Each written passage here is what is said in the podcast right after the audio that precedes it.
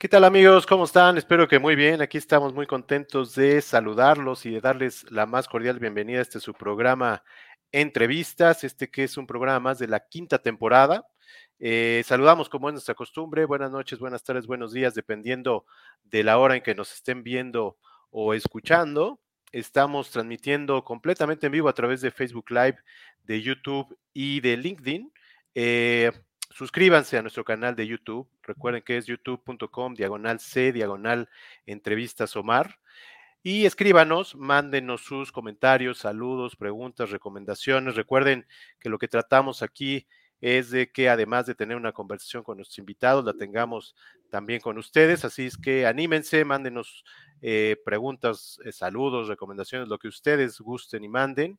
Y bueno, el día de hoy tenemos un programa muy, muy especial, muy interesante. Eh, vamos a estar hablando de muchos temas, de periodismo, de justicia, de injusticia, del, del caso Florence Cassé, eh, Israel Vallarta, del libro El Teatro del Engaño, de investigación, de montajes, de Bélgica, de México, de trabajo de los corresponsales y de mucho más. Y para ello tenemos una invitada muy interesante, una periodista belga, corresponsal de México, en México desde el 2008, Premio Nacional de Periodismo eh, y escritora del libro El Teatro del Engaño. Y quiero dar la más cordial bienvenida a Emanuel Stills. ¿Cómo estás, Emanuel? Hola, ¿cómo estás, Omar? Muchas gracias por la invitación. Gracias a ti. Sé que andas movida eh, y te lo agradezco muchísimo. Te he visto ahí en muchísimas entrevistas luego del lanzamiento de la docuserie de Netflix y bueno, en otros temas que ahorita platicaremos. Eh, y bueno, yo quería empezar eh, pidiéndote una, una opinión de dos temas eh, muy mexicanos. uno de ellos, te lo quiero mostrar, es el sismo. ¿Cómo te fue de sismo, caray? Vi ahí una publicación tuya, el tradicional sismo del 19 de septiembre. ¿Cómo te fue? No, terrible, terrible.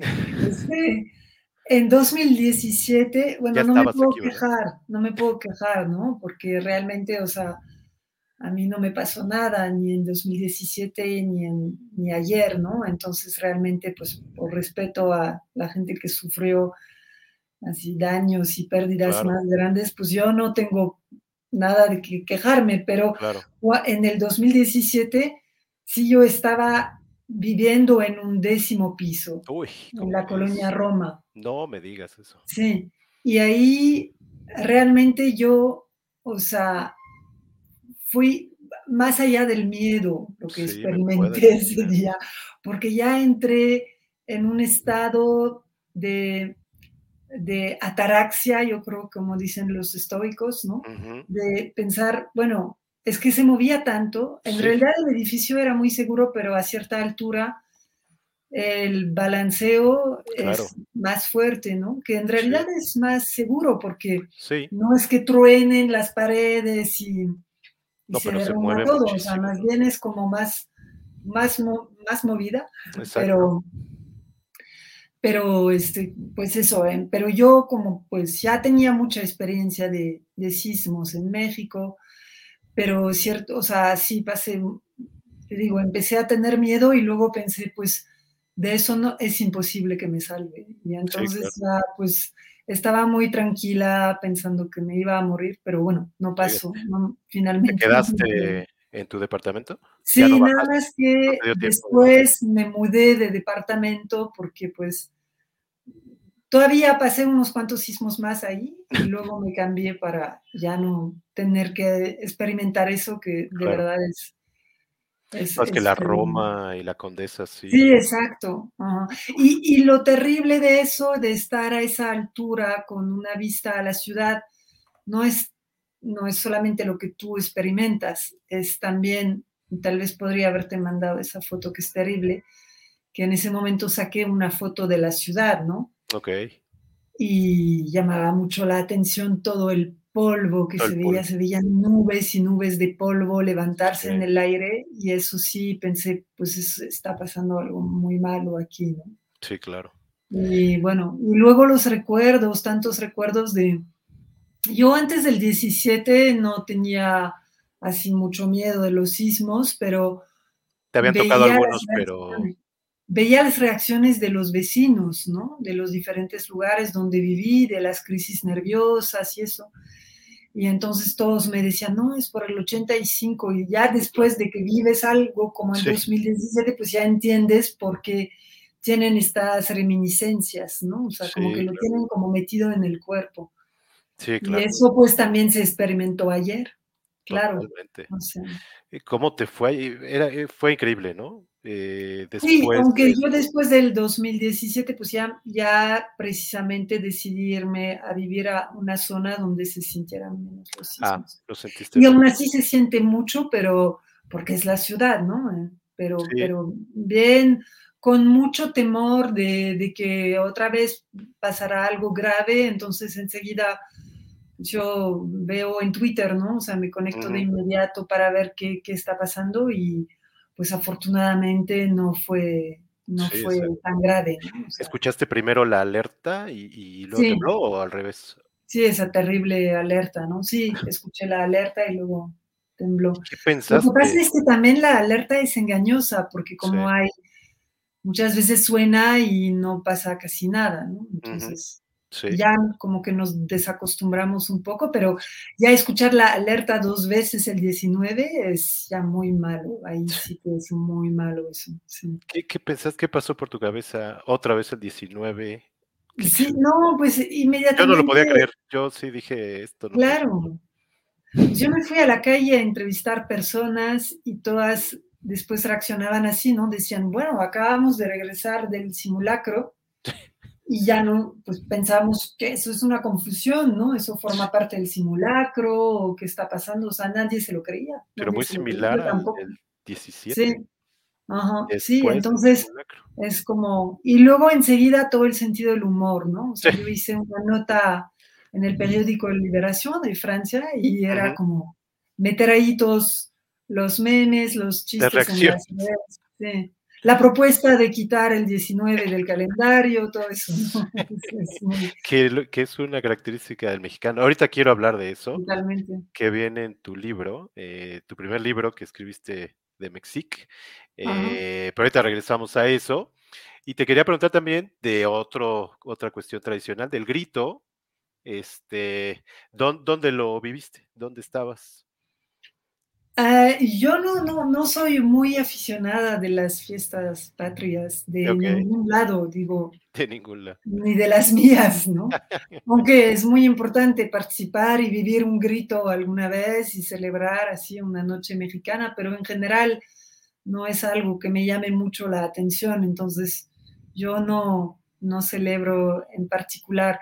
Hay celebraciones en México que me llaman más la atención. Claro. Aunque Por ejemplo, el Día de Muertos es algo muy fuerte. El misticismo. Porque una fiesta finalmente patriótica con un desfile militar, bueno, el grito es el 15, ¿no? Y el desfile militar es el 16. Pues eso hay en todos países, ¿no? No es algo que me fascina particularmente, aunque sí es interesante siempre ver las innovaciones que hay en el, en el grito, ¿no? O sea, lo que agrega el presidente este año, por ejemplo, era interesante lo que, los conceptos que agregó ahí. Este, que además, otra vez, eh, hablas, bueno, tú y tus entrevistados en el libro de Mexic hablan justamente de eso, ¿no? Del clasismo, del racismo.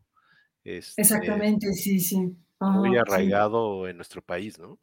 Totalmente. Bueno, yo creo que en todos lados, ¿no? En todos lados y en todas las personas. Yo creo que todos somos un poco racistas y clasistas a nuestro nivel, ¿no? Sí. O sea, hay que ser consciente de ello, es lo importante, ¿no? Claro. Eh, detectarlo. Este ¿Cómo? A veces no nos damos cuenta.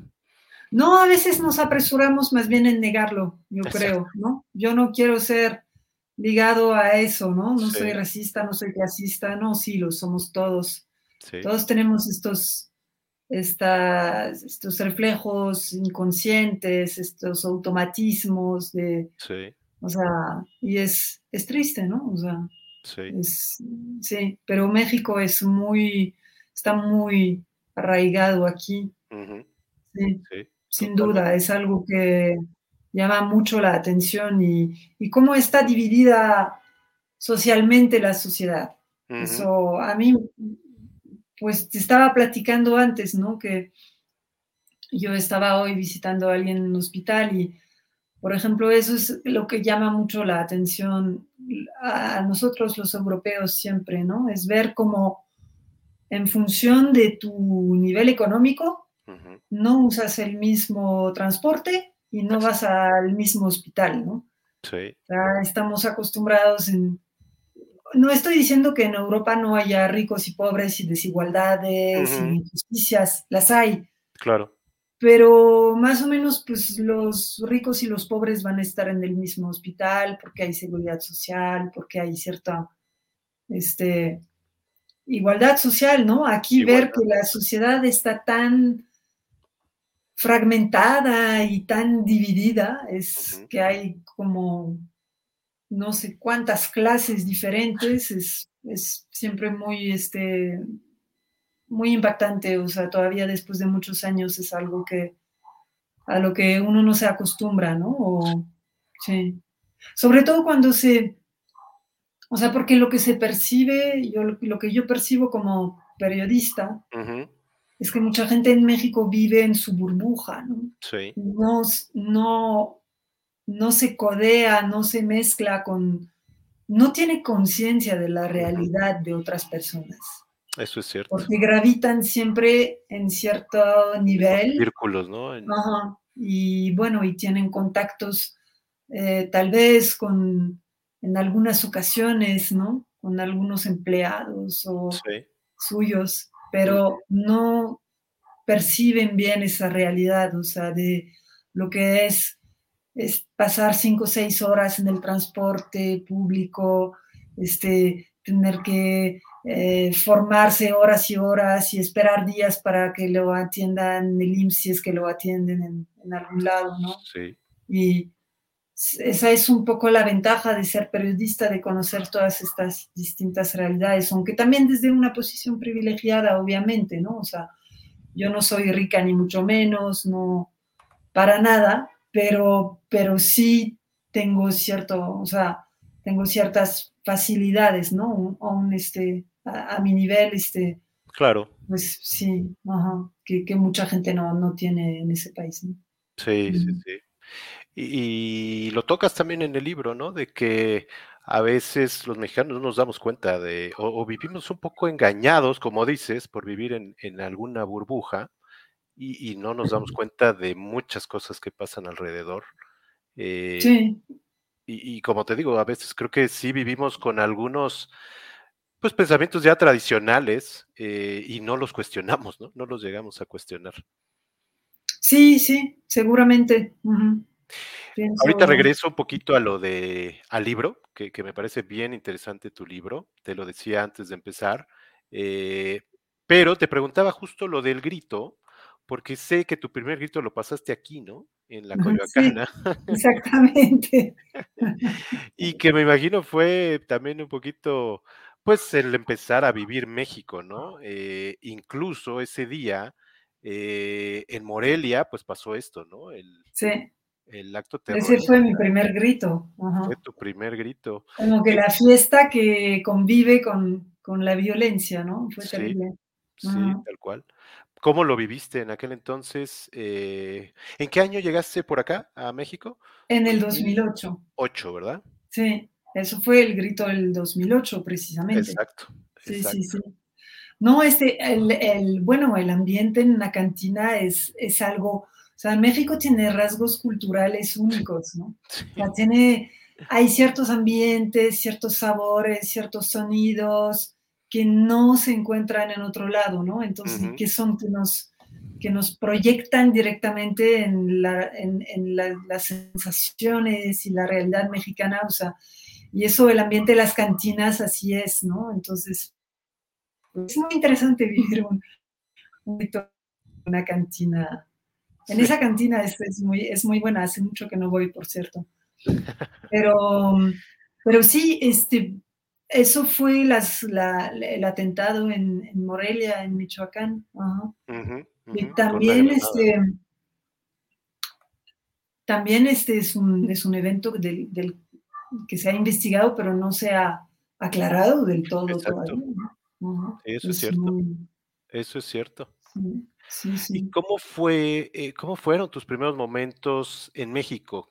Sé que eh, cuando tuviste un encuentro con el Zócalo y con lo que hay ahí, pues fue un poquito eh, impactante, ¿no? ¿Cómo fueron tus primeros meses acá en, en México? O días pues, incluso. Mira, cuando llegué, todavía no usábamos mucho los smartphones, ¿no? Ok. no, o sea, todavía no, no teníamos así celulares conectados con mapas y todo. Entonces llegas a, a esta ciudad tan gigante. Yo vengo de un país pequeño, Bruselas es supuestamente una ciudad grande, pero tiene un millón de habitantes. Fíjate. Y aquí, mi, bueno, fue como dos, dos este, maneras de... Creo que se cortó un poco, ¿me escuchas? Está cortando un poquito, ahí ya te escucho, ahí ya te escucho. ¿Me escuchas? Sí, ya te escucho. ok. Este, por un lado, tratar de entender lo que estaba pasando en el país. ¿Sí me escuchas? Sí, sí te escucho. Como que sí se está, eh, como que está intermitente la señal, pero ahí te escucho, te escucho perfecto. ¿Tú me escuchas? ¿Sí me escuchas? Sí, sí te oigo. ¿Tú a mí? Hola, hola. Creo que ahí me oyes, creo, ¿no? Está siendo muy mala la conexión. Muy mala la conexión. Ahí me oyes. Hola, hola. Sí, te oigo bien. Hasta ahora te. Ajá. Vamos a ver si, si, se me escucha. Me interrumpes si no, ¿no? Perfecto. Ahí se te escucha. Ay, ya no. hola, hola. ¿Sí? Ahí ya te oigo. No, te comentaba que era tratar de entender lo que pasaba en el país. ¿Sí? Sí, sí, sí.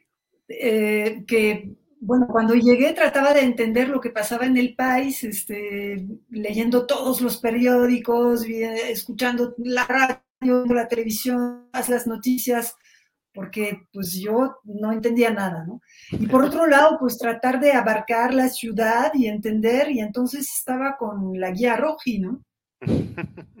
Pero la guía Roji, o sea, había que verla con lupa, porque pues o sea, no solo eran muchas páginas y muchos mapas, pero además era muy denso todo eso. Entonces, bueno, eso, tardé meses en entender la, la, dimensión de la ciudad, ¿no? O sea, fue, y de cuánto tardaba de, en llegar de un, de un lugar a otro. Eso era complicado dominar los tiempos. Sí, claro, claro. yo llegaba tarde a todo, ¿no? Porque pues... Oye, eh, y platícanos un poquito antes, eh, estuviste en España, ¿no? estabas como corresponsal. ¿Cómo es que llegas a España para ser corresponsal ahí? Pues, este, después de estudiar periodismo en Bélgica, eh, yo había estado, yo había pasado un rato aprendiendo español en España, había estado en Galicia, en la ciudad de Salamanca, y me había gustado muchísimo España. Yo me sentí, yo sentía que carácter español, la manera de ser, la comida, todo era como que lo mío, ¿no? El clima. Yo detestaba el clima de Bélgica, la lluvia. Llueve muchísimo, ¿no? Llueve mucho y más que lluvia es, el cielo está casi siempre gris, ¿no? Sí. Entonces me gustaba mucho el clima en España, me encantaba Madrid y decidí pues instalarme en Madrid y em, empecé a trabajar en la Radio Nacional de España, en los programas en francés que tenían en Radio Exterior. Ok. Y luego, pues ya como corresponsal de los medios de Bélgica, de un periódico, Le Soir, de la radio de Bélgica. Y pasé seis años allá y pues me encantó, o sea, me... ¿Qué acontecimientos te tocaron eh, cubrir por allá? Muchos acontecimientos interesantes, este, el final del gobierno de, de Aznar, mm, claro. Eh, los atentados del 11 de marzo en 2004, unos días antes de las elecciones, este, el gobierno socialista con José Luis Rodríguez Zapatero, los cambios sociales en esta época en España, que ya había como pues muchas cosas que se estaban moviendo, ¿no? Después de los gobiernos de, de, derecha, pues había mucha demanda social por unos cambios, o sea, el matrimonio homosexual, por ejemplo, este, el papel de la iglesia en la sociedad que se estaba cuestionando. Entonces fue una época muy interesante, la verdad, para, para, estar cubriendo en España. ¿Cómo cambió tu opinión de España luego de seis años? ¿Cuál fue ya tu análisis final un poquito después de esos seis años? No, pues a mí siempre me parecía que los españoles eran muy este, seguros de sí mismo y orgullosos, ¿no? En, en francés siempre hay esta expresión que dice los ibéricos orgullosos, ¿no? Pero pues e, esto finalmente me pareció falso, o sea, me di cuenta que los españoles tenían este complejo en Europa. Ah, mira. De ser como el país pobre de Europa, el hermanito pobre. este, me llamó la atención que los españoles no correspondían a este estereotipo, ¿no? Ok. Mira. ¿Se está cortando un poco? No, ahí sí te escucho. ¿Tú me escuchas? Se te escuchó bien, se te escuchó bien todo el comentario. Y luego te quería preguntar, eh, ¿cómo es que decides venir a México? Eh, ¿Cómo fue ahí la decisión?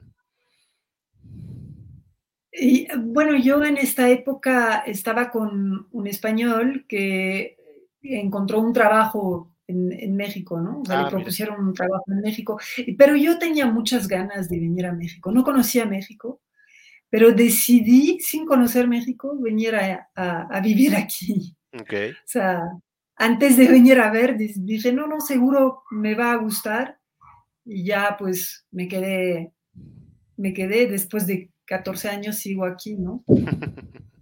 Oye, nos comentabas ahorita.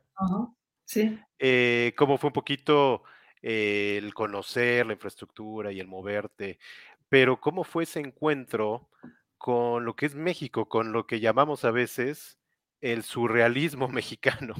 ¿Cómo fue eso eh, más allá de lo grande que es la ciudad? Eh, ¿Cuáles fueron tus primeras impresiones de ese surrealismo mexicano? Bueno, es que hay a mí lo que me sorprende todavía en México es que, bueno, en Bélgica somos conocidos por tener un, un, sentido del humor muy agudo, ¿no? Muy agudo, Que tenemos mucho sentido de, del sarcasmo. humor negro. Eh, ¿Cómo se dice? Ajá, humor negro y hacemos muchas bromas sobre nosotros mismos. Pero llegar a México fue todavía llegar a otro nivel, porque hay como muchos niveles de lenguaje. O sea, hay un lenguaje muy formal y luego hay toda una gradación hasta llegar a, bueno, doble sentido, este, un lenguaje también popular, lleno de imágenes, de sentido del humor, o sea, es como muy, muy complejo dominar todos esta, toda esta gradación en el, en el lenguaje, yo creo, ¿no? O sea, porque es difícil a veces saber a qué nivel está hablando la persona. A veces dicen no para decir, decir sí. no sabemos decir no. El lenguaje no verbal, sí, claro. O sea, es, no saben decir no. y, y eso como que me choca, ¿no? Y yo creo que la relación al tiempo, a veces la relación también a la realidad y el sentido de la superstición y eso es muy, son referencias como muy diferentes, ¿no? Sí. Y es como los europeos como que tenemos menos encanto y somos así como más directos y más evidentes, ¿no? Sí. Y sí, nosotros aquí está complejo.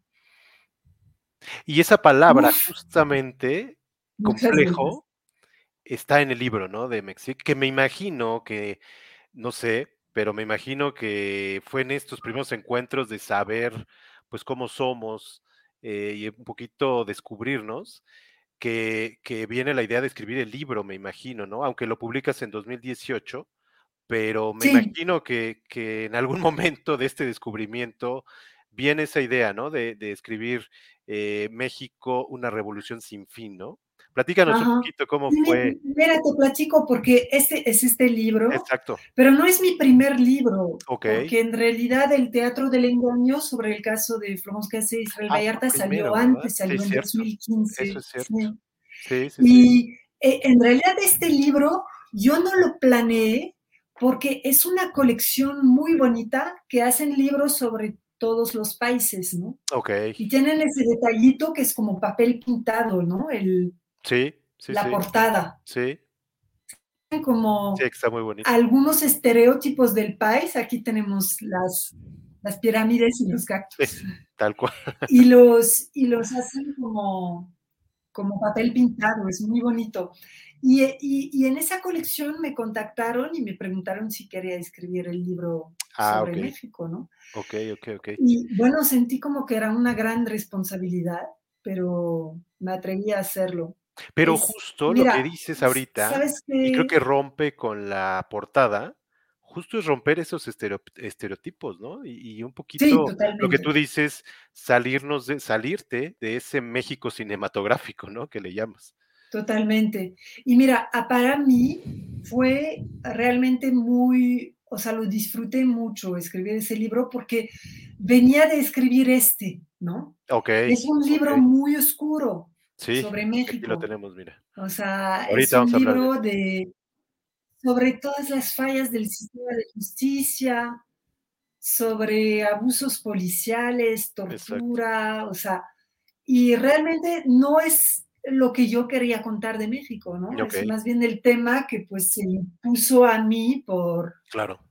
Por, por, la investigación que estaba haciendo sobre este caso, pero no es lo que yo tenía, digamos, no era mi imagen personal de México, ¿no? Okay. Esta, es, esta es mi imagen de México, es mi carta de amor a México, ¿no? O sea, es como yo percibo este país, que no tiene nada que ver con obviamente pues no son torturas, no son... Eh, hay, hay gente que me ve en entrevistas, lee mi libro, etcétera, y luego me dicen las redes, como hay gente desagradable en las redes, ya sabemos, pues si no te gusta este país, pues vete a tu país y cosas así, ¿no? Sí. Sí, Pero yo no soy este libro, o sea, no, mi imagen de este país no se reduce a este libro, no, no, no estoy diciendo que no me gusta, ¿no? Claro. entonces para mí fue un alivio poder escribir un libro muy positivo sobre México después del Teatro del Engaño, sí. fue un poco también mi terapia de reconectarme con todas estas sensaciones y es un libro que es sobre paisajes, olores, música, sabores, la gente, describir la personalidad de la gente, o sea, y eso es realmente, bueno, como lo que se vive todos, todos los días en México, ¿no? Y bueno, todos los países tienen así sus claroscuros, ¿no? O sea, Pero en México todo es más extremo, ¿no? El, pues, lo positivo es muy extremo, lo negativo es muy extremo. Lo has podido venir aprendiendo, ¿no? A través de los años. Y planteas ahí en el libro varios, eh, pues, conceptos, eh, algunas cuestiones, como te decía yo antes de empezar el programa, algunas cuestiones duras incluso para nosotros los mexicanos. Y justo se habla ahí de que preferimos nosotros la autocrítica a que nos critique un extranjero, ¿no? Justamente es eso, ¿no? un poquito de lo que hablas en el, en el libro. Pero eso lo digo yo, lo, dice una persona que entrevistó, no recuerdo. Ahorita te digo, porque a lo mejor sí fue alguno de los tres entrevistados. Porque lo escribí hace, cuatro años. sí, Sí, sí, sí. Creo que sí fue alguien de, de, tus entrevistados, que justo vamos a recordar Soledad Loaesa, Ricardo Rafael y Jorge Volpi, ¿no? Los que entrevistas. Sí. Eh, ¿Por qué escogiste a ellos tres? porque tenía que escoger tres intelectuales okay. que me pudieran hablar del pasado, del presente y del, no exactamente del futuro, pero de las perspectivas, ¿no? Ok. Okay. Y entonces ellos me parecían muy interesantes los tres, porque los tres son intelectuales que, eh, pues son como muy, ¿cómo diría yo? Versátiles, ¿no? En un sentido positivo, o sea, son capaces de hablar de muchos temas, de poner en perspectiva muchos temas. Entonces, bueno, son tres entrevistas ricas. Sí, porque el libro se divide en una parte, un texto personal, que es como un viaje por México, un viaje reportaje. Yo cuento este, mi visión de México y la segunda parte son tres, tres entrevistas. Y eso es muy cierto que los mexicanos no, no, pero ningún pueblo acepta fácilmente críticas que vienen del exterior. Más, del, del exterior, exacto. Pero es cierto que en México hay una sensibilidad particular con eso, sí. Y preferimos, este como se dice ahí, eh, burlarnos. Se ve como una inclusión, ¿no? Exacto, exactamente. Sí. Y, bueno, bien, eh, platícanos un poquito del título de ese libro, que es eh, La Revolución sin fin. ¿Por qué es que le pones ese título? Y, un poquito háblanos de manera general lo que tú veías en, eso. Es, para esa colección de libros hay que encontrar una frase que describa el país que sea una, un, condensado, ¿no? De, en qué situación está este país ahora, pero también algo que refleje un poco su historia, ¿no? Ok. Y la Revolución Mexicana es la gran revolución, la primera gran revolución del, siglo XX. siglo XX. Y luego lo que se, o sea, lo que yo percibía de este país y en los años en que había llegado, bueno, lo escribí en 2018, llegué en 2008, en los 10 años que estuve ahí, me parecía que eh, estaba en constante revolución este país. Y entonces por eso me pareció no solo la revolución de 1910 que se extendió durante muchísimos años, es cierto que después hubo una, un periodo de la historia de México donde hubo mucha estabilidad, pero nuevamente a principios del siglo XXI estamos en una fase de muchos cambios y de mucha movilización social, ¿no? Frente, en particular ahora, desde hace unos años, ah, frente al fenómeno de la violencia, ¿no? Hay mucha movilización. Me parece que todavía falta esa revolución social contra el clasismo y el racismo, ¿no? No solamente contra la violencia. Pero estamos ahora en México en un momento, yo creo comparando con hace 10, 15 o 20 años, en un momento de la historia en que hay una mayor conciencia por parte de los mexicanos de sus derechos. Y eso está llevando a una mayor movilización social también, ¿no? Sí. Entonces, por eso me parece que es una revolución constante, o sea, que no, que no tiene fin en un sentido que no acaba todavía. positivo, ¿no? O sea, que, sí. que no acaba todavía. Exacto. Se podría decir de muchos países, pero yo creo que en particular de México. Sí, y te decía yo hace rato que, que se plantean varios eh, conceptos fuertes, pero muchos, como decías tú ahorita, los plantean tus mismos tres entrevistados mexicanos que hacen un análisis bien interesante. Voy a leer aquí algunos conceptos que, que Dicen que el mexicano eh, ve como imposible transformar la realidad, eh, no cree en la acción colectiva, eh, estamos esperando a un héroe providencial, los mexicanos no creen en su democracia, obviamente lo que decíamos hace rato, discriminación, racismo, clasismo, algo que me llamó la atención y que es cierto, porque te digo que creo que a veces los mismos mexicanos vivimos engañados nosotros mismos eh, y, nos damos a esa idea de que somos muy hospitalarios con los eh, extranjeros y con toda la demás gente, etcétera, etcétera, y que, y que somos además muy solidarios. Porque eso pasa justo lo que platicábamos hace rato eh, en el sismo, pues sí, se vio mucha solidaridad, pero en general, y justo aquí dice, eh, no me acuerdo quién lo dice, creo que es Volpi, pero dice falta de empatía por parte de una sociedad que se esconde en la familia, y eso es bien, bien interesante. ¿Me escuchas ahí? ¿Sí me estabas escuchando? Sí, ¿verdad? Eh, Coincido. Sí, exacto. Que suena fuerte, yo creo que Hay un, suena fuerte. Hay, hay una solidaridad en México muy, muy fuerte al nivel de comunidad o de familia. Puede ser el núcleo familiar o un poco más extensivo, ¿no? Eh, con las personas que nos rodean. Hay una solidaridad más desarrollada que en Europa, donde este, delegamos el cuidado de los ancianos a unas instituciones. Este, en México eso no se hace, ¿no? Hay una, una, un apego y una obviamente, pero con la familia. Y luego esa capacidad de reaccionar en ciertas situaciones extremas, efectivamente como el sismo, donde ahí este, yo creo que los mexicanos se les hace presente la tragedia que viven los demás y todos lo vivimos en común, ¿no? Pero el resto del tiempo, me parece que con las víctimas de la violencia, por ejemplo, o con las víctimas de las injusticias, o con las víctimas de la desigualdad, hasta que no se experimenta, pues el mexicano vive más replegado en la solidaridad hacia su familia, su, comunidad próxima, ¿no? Sí.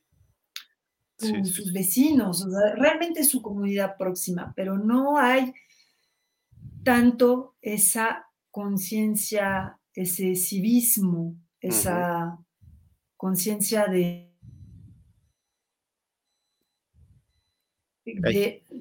decía que no ya a ver si se estabiliza sí esperamos que sí sí me parece que falta todavía una conciencia cívica no sí hay mucho egoísmo, me parece, por parte de las clases más ricas en este país. Las clases más. Y eso viene en el libro justamente. Que velan por sus intereses, por su seguridad, por su. por ellos mismos, básicamente, ¿no? Y no hay. Y eso se refleja mucho, por ejemplo, en lo que yo considero que es la violencia en la calle, ¿no? En la violencia vial. O sea la manera en que los coches agreden constantemente a los peatones en esta ciudad y es como la ley del más fuerte en acción todo el tiempo en las calles, ¿no? Eso es muy incívico totalmente, o sea, a pesar de que, pues eso, los mexicanos son personas profundamente generosas, este, solidarias y todo eso, ¿no? Pero parece que se van encerrando a veces en su burbuja y no hay esa conciencia de, sociedad, de solidaridad como sociedad. Sí, sí. Y a veces también... por eso no soy tan aficionada a las fiestas patrias, ¿no? a exaltar este, los valores patrios y, pues no sé, obviamente sí, México se merece ser exaltado, y, pero pues eso, hay muchas injusticias. Sí, totalmente. Y a veces también separamos, y eso es algo que pasa también. Separamos, decimos que los políticos son corruptos, como si fueran alguien fuera de la sociedad, ¿no? Exacto. Cuando son realmente, salen de la sociedad. Y creo que, pues, lo debemos de aceptar que, pues, creo que la sociedad en general es corrupta. Es corrupta y a veces también este tema del que no tranza, no avanza, eh, está muy arraigado, muy arraigado y a veces como que no queremos darnos cuenta, ¿no?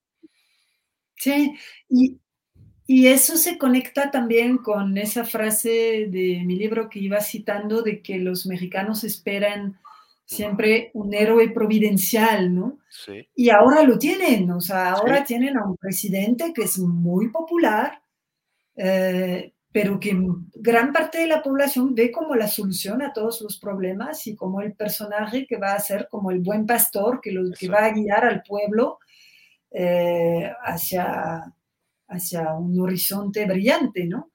Pero no es así, o sea, la responsabilidad individual sigue vigente, ¿no? O sea, todos tenemos una responsabilidad en erradicar la, la corrupción, un presidente no lo puede lograr así con una varita mágica, es, eso no.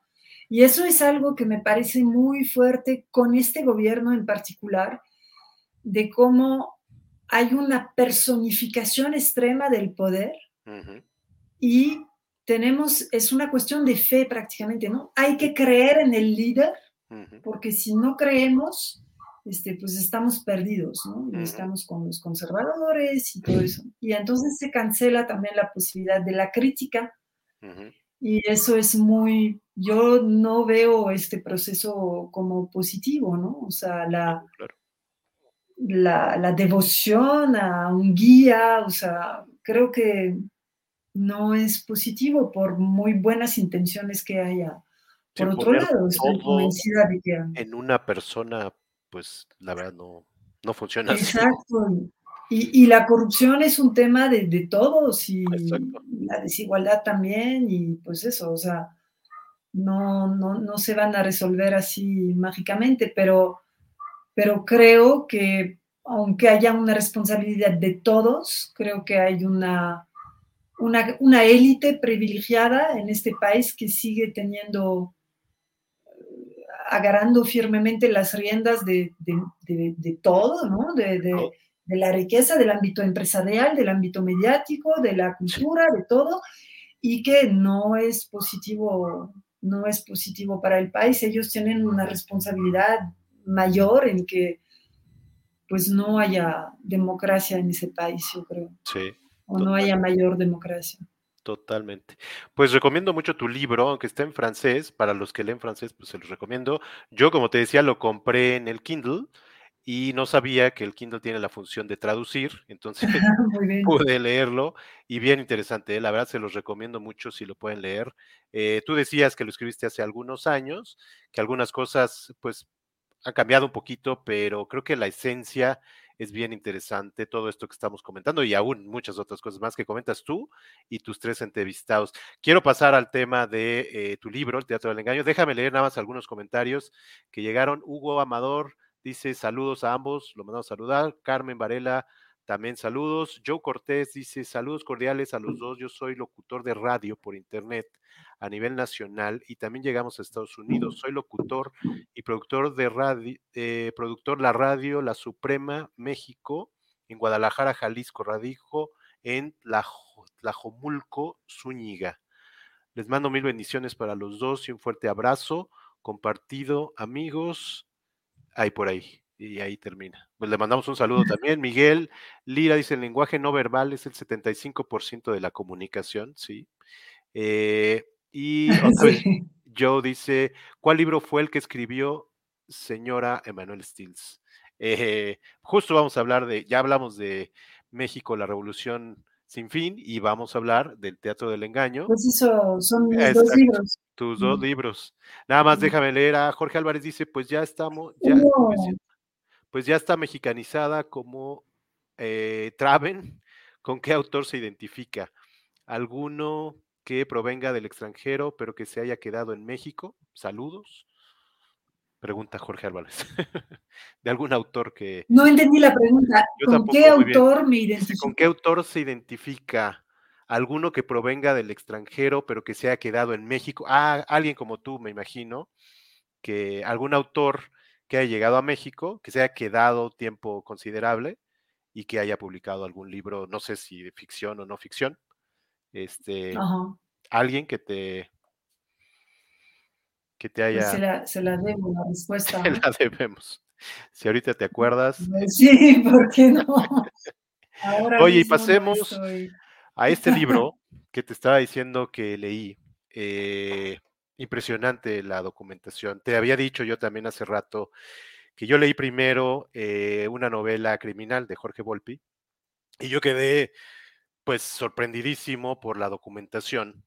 eh, que se veía en el libro, y ahora me doy cuenta que mucha de esa documentación es tuya, por lo cual te felicito, como en su momento, pues felicité a Jorge Volpi. Eh, es una novela, yo no le llamaba novela, pero es un libro muy, muy interesante, pero la base, la base es tuya y la base puede ser que no sea tanto esto, sino tu reportaje, ¿no? Que ganó justo el Premio Nacional de Periodismo, el otro montaje, ¿no?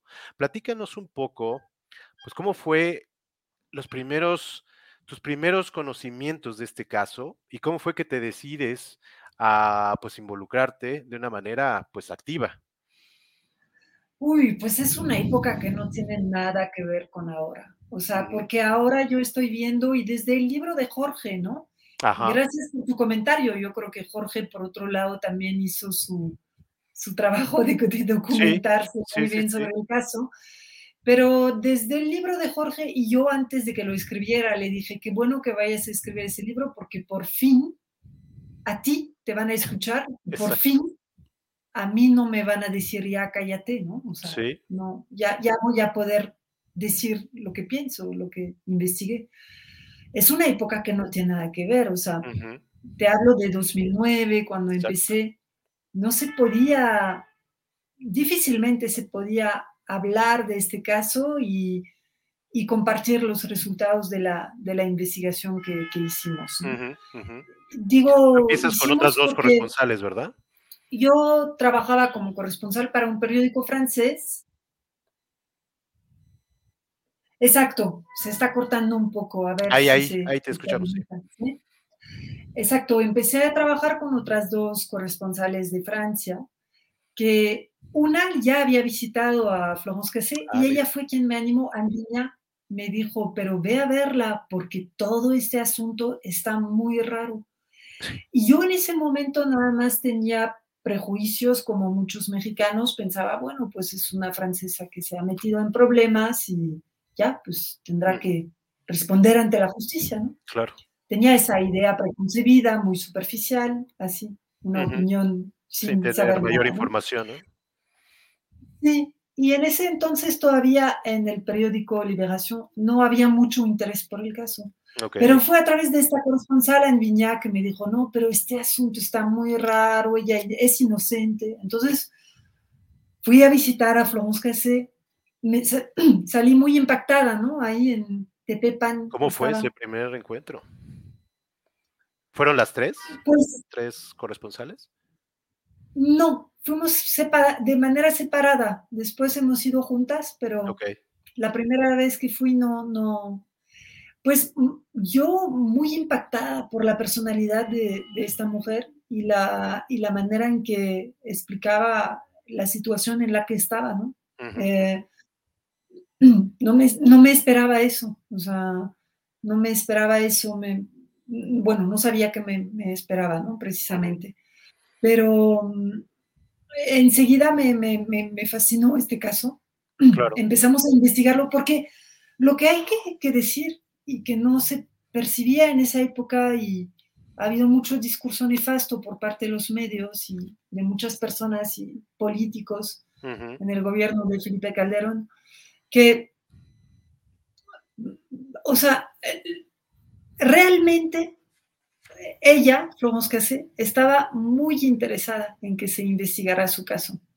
Estaba pidiendo a los periodistas meterse en su expediente y investigarlo porque no estaba escondiendo nada.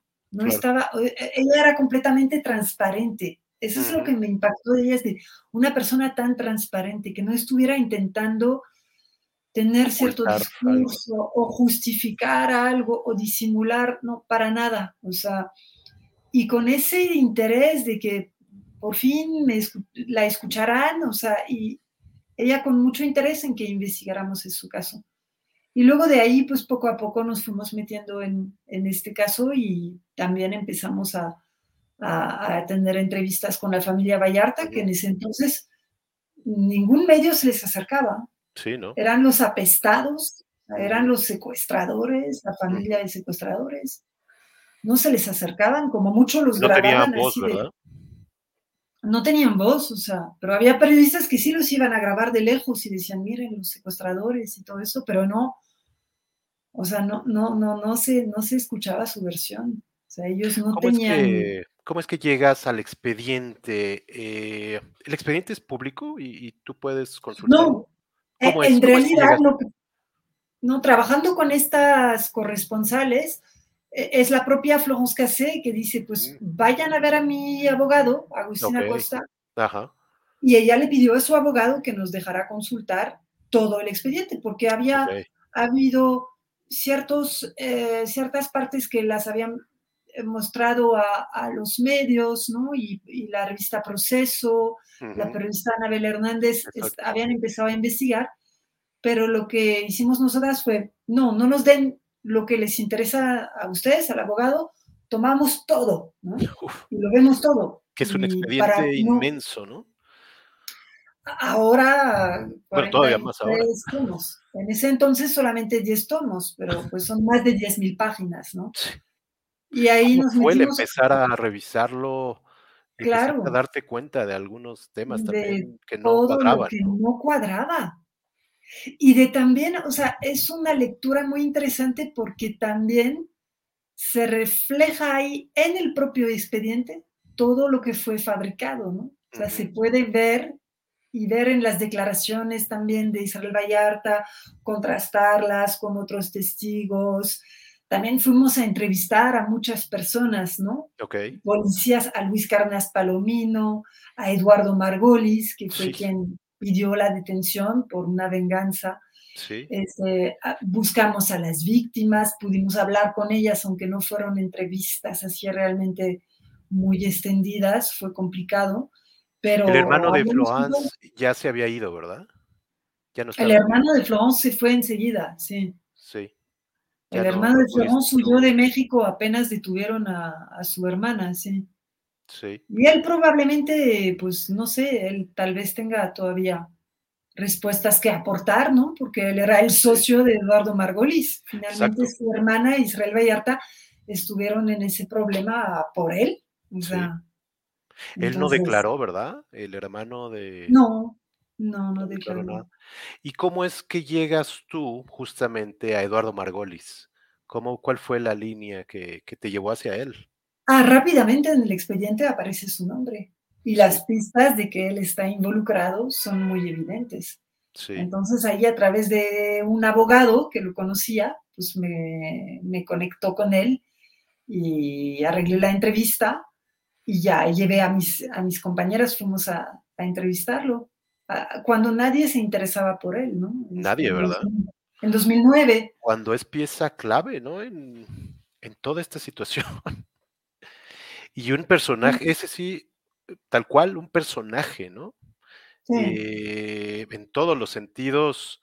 Platícanos un poquito de él, viene en tu libro, eh, viene muy bien explicado, viene en el de Volpi también, pero platícanos un poco quién es Eduardo Margolis y por qué decimos justamente que es pues, pieza clave de, esto. Pues es un personaje muy este, maquiavélico, muy este, también lleno de claroscuros, ¿no? Para la gente que lo, que lo conoce, o sea, porque lo que apreciamos nosotras fue más bien su lado oscuro, pero es considerado como un héroe en la comunidad judía en la Ciudad de México porque ayudó a muchas familias. También castigó a otras y hay otros muchos testigos dentro de la comunidad judía que hablan de los abusos de Eduardo Margolis, ¿no? Pero él se involucró en la resolución de casos de secuestro. De secuestro. Y ayudó a varias familias. Lo que pasa es que esa misión suya, pues derivó en algo, en, actividades ilegales, ¿no? con, las autoridades, eh, detenciones ilegales, torturas, y una persona con, con muchos negocios, ¿no? Que de ahí viene justamente la relación con el hermano de Florence, ¿no? Sí, exacto, muchísimo, o sea, tiene como 20 empresas que están en ramos diferentes, ¿no? Pero, pero muchos en, en, temas de seguridad, o sea, coches blindados, eh, aparatos de seguridad, de espionaje. Se dice que Eduardo Margolis fue el que distribuyó Pegasus, ¿no? Ajá. Eh, el software este, ¿no? De, este, espionaje. Eh, exacto, el software de espionaje. Sí. y otras cosas. como coches blindados, ¿no? Que vendía. Los coches blindados, bueno, en, en, en Polanco tiene su, su su, negocio ahí este, en la avenida Mazarix, ¿sí? Ajá, que está, digo, a la vista, o sea, ahí es conocido, ¿no? Eh, es un personaje que genera mucha fascinación, eh, más allá de la comunidad judía, en México. ¿Por qué? Porque es un señor que no se deja amedrentar por los criminales, lo que pasa que él mismo se volvió un criminal, pero toma la justicia por, por su mano, ¿no? O sea, por su propia mano. Y ese tipo de personajes genera fascinación en México, donde las autoridades no funcionan, la, policía, las fuerzas de seguridad son corruptas, la justicia no funciona. Entonces, ese tipo de personajes, pues, genera mucha, mucha admiración. Y él empezó así, lo que pasa que después, pues, este... Y además una relación cercana con García Luna, con Luis Cárdenas Palomino e incluso con eh, eh, Miranda de Wallace, ¿no? La señora eh, Miranda de Wallace, que justo ahí también, pues ahí está el entramado, ¿no? De todo esto. Una vez que lees, pues los libros, justo el tuyo, justo el de, el de Jorge Volpi, y que se ve la serie, pues se empieza a ver pues cómo estaba todo este entramado. Gracias, justo como decía yo hace rato, a tu primer reportaje de, eh, ¿cómo se llamó? ¿El otro montaje? El otro montaje. Que de ahí me imagino sale el libro y de ahí sale el libro de Jorge Volpi y de ahí sale la serie, ¿no? Entonces es toda la línea justamente que viene de la semilla de tu reportaje, ¿no?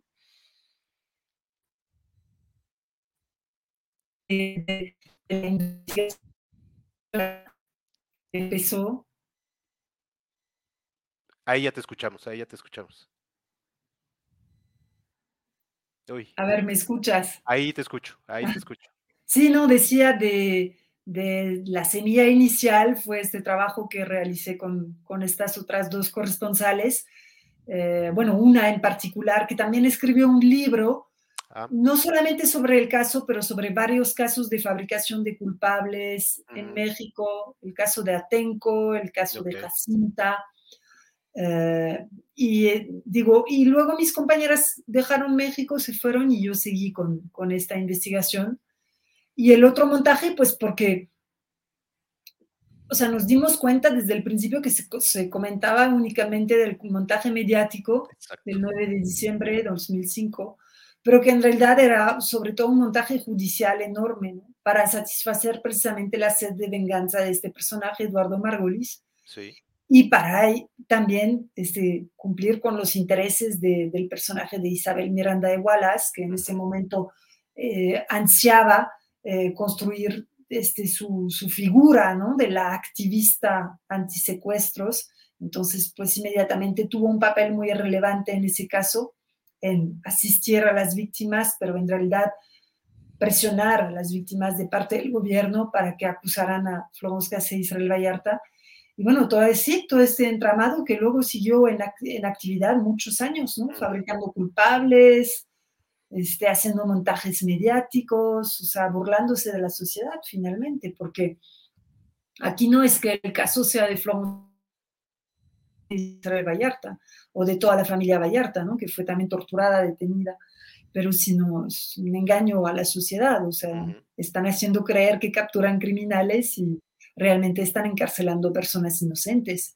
Y después de 17 años, Israel Vallarta no tiene sentencia.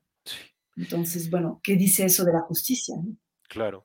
¿Y qué dice también de regreso al caso Margolis, ¿no? Que pues está en el centro justo por... E, lo que yo decía y apuntaba aquí es que un problema, una situación entre particulares, se volvió, escaló a cuestiones de países, Francia y México, cuestiones que llegaron muy lejos, ¿no? Pero creo que la raíz fue un problema de dos particulares, de Eduardo Margolis y del hermano de justamente de Florence, Sebastián, que por ahí tenían ciertas eh, fricciones, eh, eh, debían dinero y cuestiones así, pero ahí empieza, ¿no? Todo el, un caso de particulares escaló a, a dos países y a cancelar el año de, de, México en Francia, etcétera, ¿no?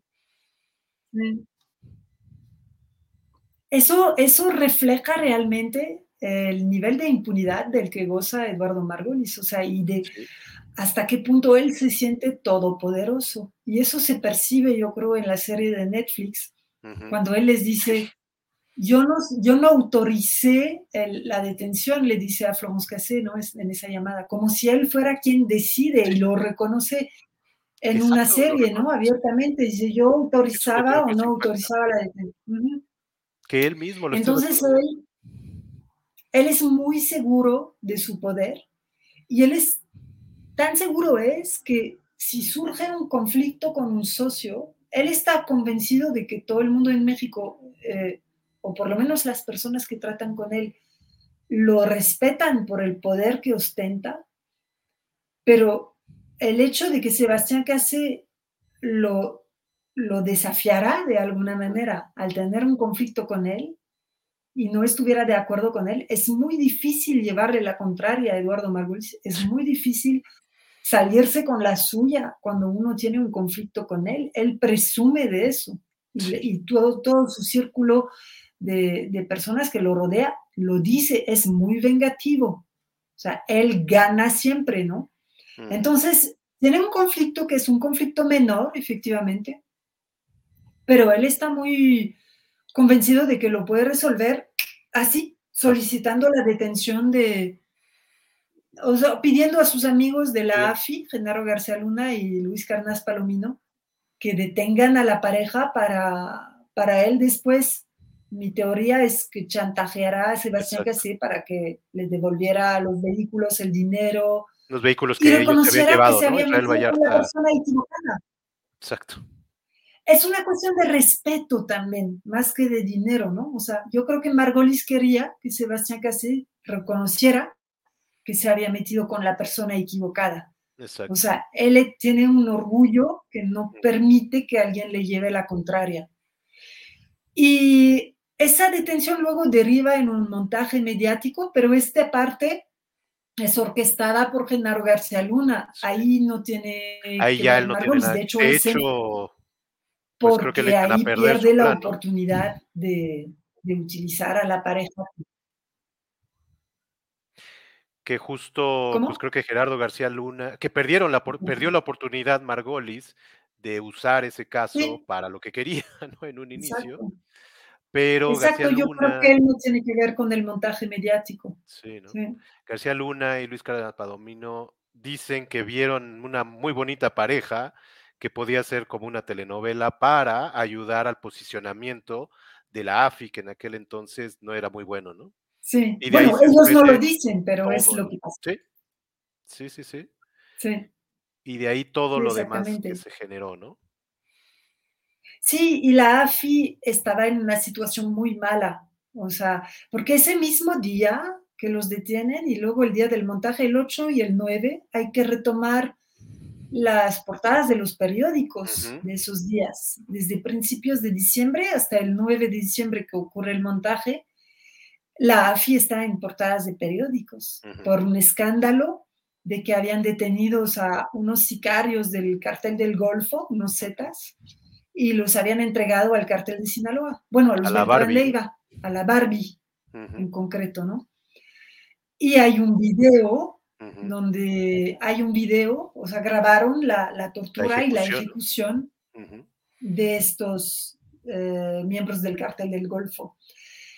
Se revela públicamente, eso había tenido lugar unos meses antes, sale el video en un medio gringo, en el Dallas Morning News, y unos días después, o sea, bueno, no, no unos días después, a principios de diciembre se revela el escándalo y ya todos los primeros 10 días de diciembre, pues en México está eh, revelando unos afis ya han sido detenidos por eso, pero algunos ya han sido incluso liberados. O sea, porque la Genaro García Luna convenció a la justicia de que no tenía nada que ver e intentaba tapar este escándalo, ¿no? Entonces, bueno, había mucha eh, atención mediática en torno a este caso y le surgía a Genaro García Luna, a Luis Cárdenas Palomino, crear un distractor.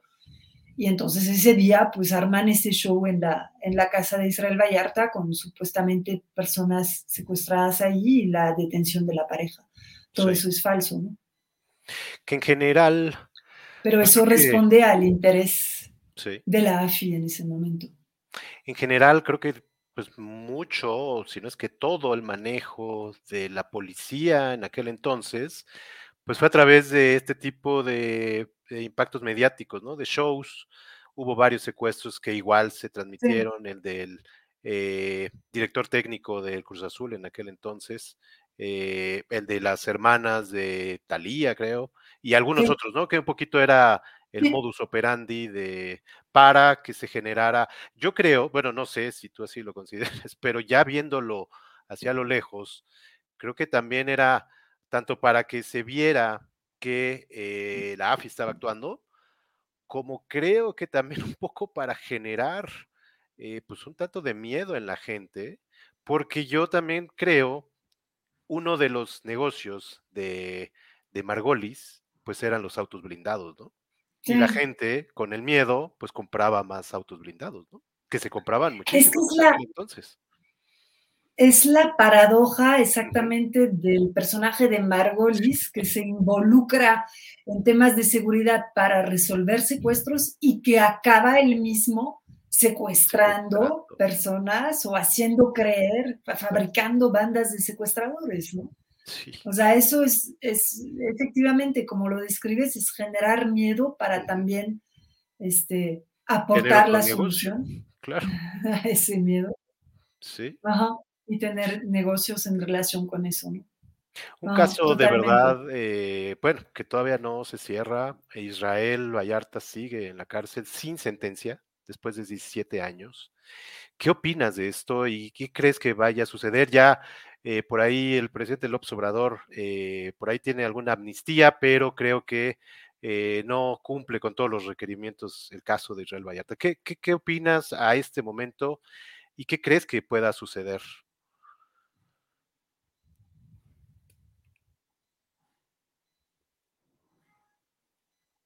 Tenemos un poquito de delay, creo que ahí ya me oyes.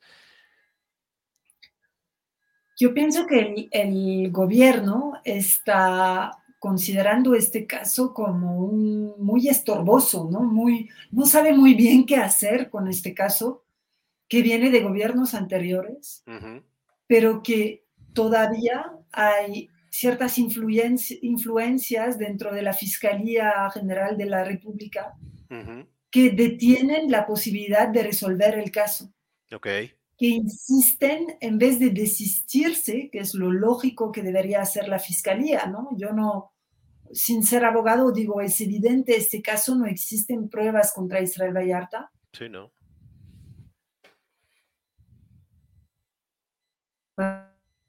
Si de eso existen. Y entonces la fiscalía debería lógicamente desistirse. Esto no está ocurriendo. Claramente hay un malestar dentro del gobierno por este caso, ¿no? No saben muy bien, están diciendo que hay otras acusaciones en contra de Israel Vallarta. No las hay en realidad, todas las acusaciones están ligadas a, Eduardo Margolis, a personas que, que él este, proporcionó como víctimas, ¿no? O sea, personas que habían sido algunas realmente secuestradas, otras no. Eh, entonces, bueno, todo es fruto de un mismo montaje judicial. La fiscalía debería desistirse. Una amnistía, digamos, cumpliría Israel Vallarta con los requisitos. El tema es que no es la solución que él desea, ¿no? Ah, exacto. Además, ¿verdad? Eh, tampoco desea salir por violaciones a sus derechos. Él quiere demostrar su inocencia. inocencia. bueno, de alguna manera su inocencia queda demostrada por la falta de pruebas. Claro. En la justicia normalmente es la fiscalía la que tiene que demostrar la culpabilidad, no el acusado el que tiene que demostrar su inocencia, porque realmente su inocencia queda demostrada por defecto. No existen pruebas. Eso lo detallo mucho en el libro, analizo todas las pruebas que son presentadas, hablo de pruebas materiales, no solamente de testimonios, y muestro y demuestro cómo estas pruebas, supuestas pruebas materiales, son en realidad pruebas de su inocencia porque han sido fabricadas o sembradas por la AFI en ese entonces para cumplir con las Sí. ¿Me escuchas ahí? sí, este, ¿verdad? Va a ocurrir. A ver. ¿Será, ¿Será que pues también este personaje Margolis eh, pues ha abordado a que, a que no se resuelva? Seguramente tiene muchas, ahí está jalando muchos hilos todavía dentro de la fiscalía. Se sabe que en la época de Felipe Calderón, tanto Eduardo Margolis, aunque más en la sombra, y en las luces estaba Isabel Miranda de Wallace, pero ambos personajes manejaban un poco a la, a la, a la, entonces PGR a su antojo, ¿no? Eh, fabricaban culpables, eh, obtenían detenciones, participaban en torturas, eh, bueno, en función de los intereses que ellos, ellos tenían, ¿no? Pero ahora es posible todavía que hayan quedado secuelas de su, de su influencia y las resistencias que existen en, enfrentar este caso eh, de, una manera justa, pues demuestran eso. Aun cuando, como decíamos hace rato, en la serie lo dice. Y curiosamente en la serie es el único que no sale su rostro, ¿no? Sí. Además. Él es muy este, celoso de que se preserve su imagen como empresario, ¿no? Aunque bueno, ya está más o menos ahora circulando por todo México. Yo creo que él no midió tal vez muy bien el efecto de participar en un documental de Netflix. Sabía que dándonos una entrevista en el 2009 no arriesgaba mucho, porque de todos modos el sentir popular y los medios estaban de manera abrumada, estaban defendiendo la culpabilidad de Florence Cassé y Israel Vallarta. Entonces, el hecho de que hubiera tres corresponsales extranjeras investigando no le preocupaba mucho y con razón, o sea, cuando salió mi libro tuvo poco. También el libro que escribió el periodista de investigación Reveles, un buen amigo mío, escribió también un libro sobre el caso. José Reveles. Poco, Sí, hasta que salió el libro de, Jorge Volpi, ¿no? Y, eso permitió por lo menos abrir un poco el debate sobre lo que había pasado en este caso. Y hasta ahora, pues la serie está llegando con mucho más amplio y eso es muy interesante. Es muy interesante porque ya la gente está mejor informada sobre el caso y ya está dispuesta a, a darse cuenta de todos los abusos que ocurrían. Entonces, gran parte de la sociedad ya ya era consciente de eso, pero no tanto de hasta qué punto fabricaban los expedientes también en esta época, ¿no? No solamente eran montajes mediáticos.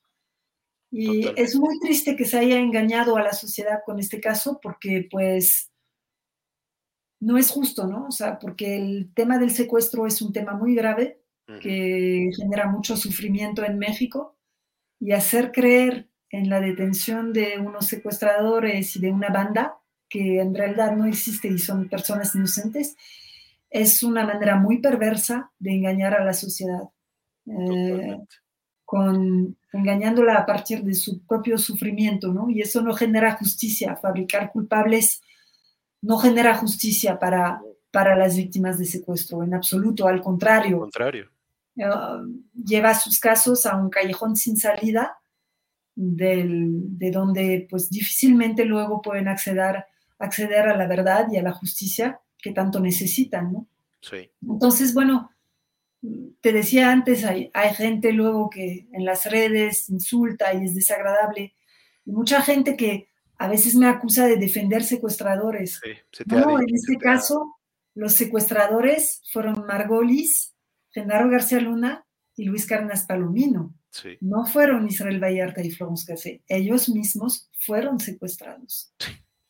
Y quiero justamente preguntarte tu opinión de eh, García Luna. Eh, ¿Por qué es que ahora se conoce justamente, eh, además de lo que está acusado en Estados Unidos, pero se sabe que desde temprana edad era delincuente? yo no entiendo cómo pudo llegar a estas esferas y cómo en el gobierno de Vicente Fox es el director de la AFI y luego en el de Felipe Calderón, el secretario de Seguridad Pública.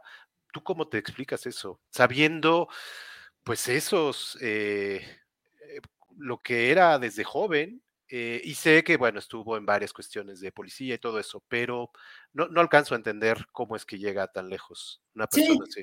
Y si personajes como él llegaban a este nivel de poder, ¿qué podíamos pensar de todos los que estaban por debajo de él? ¿no?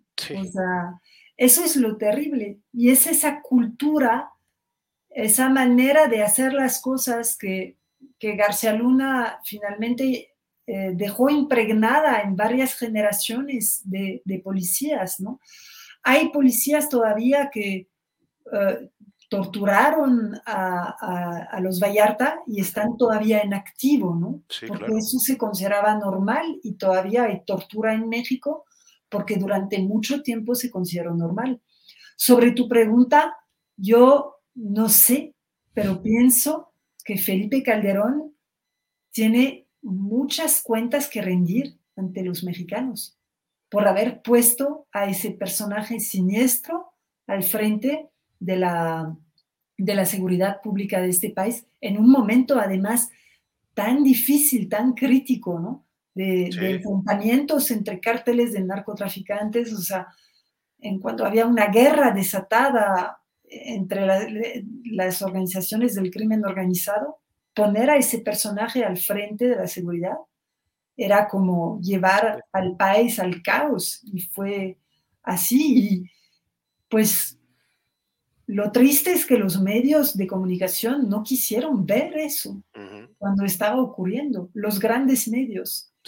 Y yo digo a veces, qué importante es el periodismo independiente, ¿no? Porque cuando investigamos el expediente del caso de Florence Cassé y Israel Vallarta y presentamos los resultados de nuestra investigación a varios periódicos del país, y uno, en uno nos dijeron, no, pero hay demasiada presión del, gobierno para publicar eso, ¿no? Una versión que no fuera la versión oficial qué importante es el periodismo independiente en ese contexto en que los grandes medios estaban vendidos al poder. Digo, estaban, pero todavía, o sea, ahora está más dividido, ¿no? Pero todavía unos se venden a un partido, otros a otro, o sea, y defendiendo intereses políticos, cuando lo que importaba entonces era defender el interés de la sociedad, de sus sectores, ¿no? defender a la sociedad mexicana. Sí. a mí me parece increíble cómo llegó hasta ahí. Yo tengo una teoría que no, a, a lo mejor es una locura, pero yo tengo la teoría de que tal vez Estados Unidos pudo haber, eh, pues, impuesto, no sé por qué, pero en aquel entonces, pues se obedecía mucho a Estados Unidos. Estaba el Plan Mérida, que mandaron muchísimo dinero a México. No sé, a mí un poquito me lleva hacia allá de, porque me resulta imposible creer que sabiendo todo eso que, se conoce ahora y que me imagino que se conocía, que ellos lo conocían, que hubiera llegado a tales niveles. Mi teoría un poquito es esa, que a lo mejor lo, pues, lo impusieron y, y, pues ahí se quedó haciendo lo que, lo que hizo, ¿no? Es terrible, ¿no? Y luego vemos años después como Estados Unidos está ahí en la sombra manejando algunos de los casos más graves, como el caso, por ejemplo, del agente de la DEA, ¿no? Enrique Camarena, de cómo están también, o sea, porque acusan a, los grandes capos de la, de la época, eh, pero pues ahí estaban también la CIA metida en, en la tortura, en el asesinato de un agente de la DEA. Entonces, ¿hasta dónde llega la influencia en, el caso de García Luna? De cómo primero pues, podrían ponerlo y luego detenerlo ellos mismos, ¿no? Sí, que creo que por ahí como que los traicionó él con algunas cosas y creo que por eso pues dijeron, ¿sabes qué? Vente para acá. Esa es mi teoría. No sé si algún día se llega a probar, quién sabe qué vaya a pasar. Pues luego nos sorprende, o sea, años después descubrimos cosas tan sorprendentes que no sería de extrañar, ¿no? Sí, no sería de extrañar. Oye, muchísimas gracias. Yo nada más tengo, quería tu opinión en tres temas que pues en este momento son de interés general. Eh, déjame nada más leer eh, tres comentarios. Uno de Patrick Font, que le mandamos un gran, gran saludo. Eh, dice, un gran saludo a ustedes dos, que tengo el gusto de conocer. Felicidades por la transmisión. Le mandamos un gran saludo a Patrick. otro Rafael dice, qué conceptos tan interesantes y verdaderos sobre nuestro país, lo que platicábamos hace rato. Juancito Nicolás Becerra Hernández dice felicidades a Emanuel por su gran aportación documental. El bibliotecario le manda un abrazo. Ah, es una chida máxima. No entiendo. Un abrazo. E, es una chida máxima. No sé. Y merci. Te pone. Bueno, yo te quería preguntar tu opinión rápida sobre tres temas, que, uno de ellos, lo de la prisión preventiva oficiosa. Este, ¿Qué opinas tú de esto?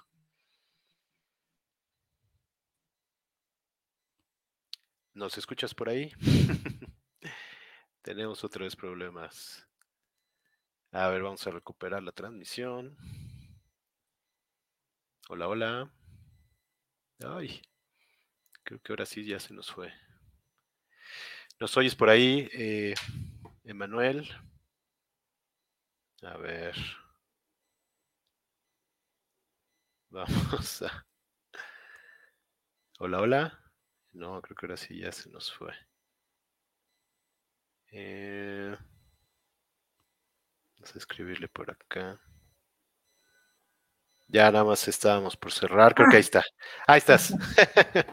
Regresaste, Manuel. Sí, sí, aquí estoy. ¿Sí me escuchaste la pregunta? No. Bueno, te preguntaba, te quería hacer tres opiniones. Una sobre la prisión preventiva oficiosa. ¿Qué opinas de este tema que ahorita está candente? No, pues este, yo creo que antes el debate era sobre el arraigo, ¿no? Luego quitaron el arraigo y, y, estamos con la prisión preventiva oficiosa, que se presta a los mismos abusos que a los que se prestaba el arraigo entonces. que ahí eres culpable hasta no demostrarlo, ¿no? Sí, la, prisión preventiva tiene sentido, pero que sea oficiosa es ahí donde pues llegan los, los abusos, ¿no? O sea, aunque bueno, no soy experta en el tema, pero esa es, es mi opinión, ¿no? Eh, hace falta un sistema de justicia que funcione, ¿no? Por muchas reglas que se vayan poniendo y cambiando, en realidad lo más importante sería un sistema de justicia eficiente. Exacto. El otro tema que te quería preguntar es eh, la militarización de la seguridad pública, justamente. La militarización. No, pues tampoco soy experta en el tema, pero lo que dicen los expertos es realmente han constatado todos estos años en que ya ha sido un hecho a través del país, ¿no? Eh, la cantidad de abusos, de violaciones a derechos humanos que conlleva eh, dejar la seguridad pública en manos de, personal militar que no está formado para enfrentar esa tarea. Lo triste es que se va posponiendo siempre eh, la tarea de fortalecer una fuerza civil, una policía, de, fortalecerla frente a la corrupción, de formar una buena fuerza, una policía federal que pues por muchos abusos que haya cometido, y en mi libro hay muchos ejemplos, pienso no se debería haber desmantelado. se debería haber apostado por reformar, modernizar y reforzar la Policía Federal, que en los últimos años era una tarea que ya estaba en marcha, ¿no? Y entonces echar a perder este esfuerzo para poner a, a los militares en su lugar, pues creo que no, es muy triste, no se debería eh, liquidar a una fuerza civil así bajo el pretexto de que es corrupta, o sea, se debería trabajar para que no lo sea, ¿no? Pero no, no llevar esa corrupción a otro lado y ponerle otro nombre. O sea, eso no, no resuelve nada, ¿no? Entonces, bueno, qué tristeza que no se esté apostando por, y desde la base, ¿no? Por la policía local.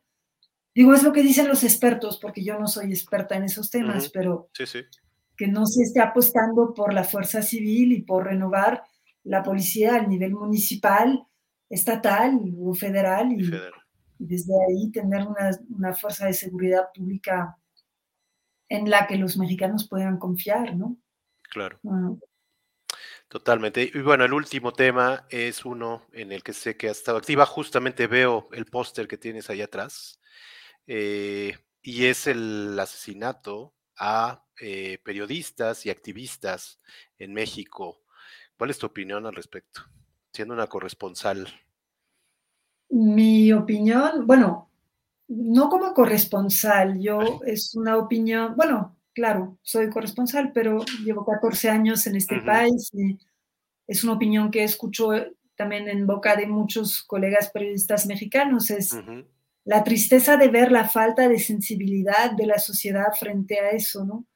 Porque no estamos diciendo que la vida de los periodistas vale más o de que em, haya que hacer más escándalo por los, los asesinatos de periodistas, pero el tema es que la sociedad se ve directamente violentada por estas muertes, porque cuando hay periodistas amenazados, agredidos, amedrentados, silenciados, ese es el derecho de toda la sociedad a ser informada que está vulnerado, ¿no? Que está violado. Y una sociedad que no está informada sobre, entre otras cosas, los abusos que comete el poder o los empresarios, ¿no? pues es una sociedad que no alcanza un nivel de conocimiento sobre sí misma y no puede vivir en libertad, ¿no? Y lo que decíamos justo al inicio. la prensa es un pilar de la democracia. Entonces no estamos solamente hablando de vidas humanas, que ya de por sí es terrible. Estamos hablando también de personas que se dedican a buscar la verdad, a informar sobre casos que sobre a veces personajes peligrosos que justamente los quieren silenciar, ¿no? Y no quieren que la sociedad sepa lo que está pasando. Entonces, es algo que debería tocar a cada mexicano lo que está pasando con los periodistas. Cada mexicano debería, mexicana debería tomar esa, esa eh, entrar en resistencia, ¿no? Contra esa violencia contra la prensa, porque es un tema de todos, no es un tema solamente de periodistas. Y es triste ver que la sociedad no se siente como implicada en esto. y mira, justo un comentario de Soledad Loaesa en tu libro, y justo creo que define muy bien, porque dice, y con eso ya vamos a cerrar, dice, el mexicano tiene mucho miedo al conflicto. Preferimos dejar que los problemas se pudran en lugar de buscar una solución, lo que necesariamente implica una confrontación. Además, diría que este miedo al cambio también está vinculado a un inmenso egoísmo, que es el resultado de una sociedad fragmentada, una sociedad donde la identidad social, la clase social, pesa demasiado. Pues mira. Pues eso es un terminar en una nota muy negativa, ¿no? Sí, desafortunadamente. Pero bueno, así es esto y, y, bueno, la verdad te felicito por todo lo que has hecho todo lo que has hecho, además de los dos libros que ya comentamos, eh, todo lo que has hecho de corresponsalía en México. Y además, ¿por qué no? Eh, y decimos que son temas fuertes y, pues lamentablemente cerramos con estos, pero creo que eh, pues debemos de abrir los ojos a muchos de estos temas, ¿no? Y, y, es importante difundirlos, aunque a veces no son pues tan agradables, pero pues creo que es importante abrir los ojos a, estos temas que a veces, como decíamos hace rato, creo que pues nos cegamos ante ellos, ¿no? Sí, pues muchísimas gracias, Omar, por esa plática tan agradable, por tus preguntas tan diversas. este, no, no sé si, si fue interesante. Sí, mucho, muchísimo, la verdad. Muy Pero para mí fue una plática agradable. Para mí también, para mí también, y muy interesante escuchar tu punto de vista de alguien eh, pues que viene de fuera, pero que ya ha tenido muchos años en México y que ha tenido ya esta oportunidad de conocernos, conocer al país y de formarse pues esta opinión, ¿no? Y pues obviamente con estas investigaciones mucho más, ¿no? Muchas gracias, muchas felicidades. Estaremos siguiendo pues lo que estés publicando eh, y en tus entrevistas. Cuídate mucho y bueno, nos vemos pronto. Gracias, a todos los que nos vieron y escucharon. Eh, saludos a los que escucharon. Y estén pendientes la próxima semana una entrevista igual de interesante. Cuídense mucho, que estén muy bien.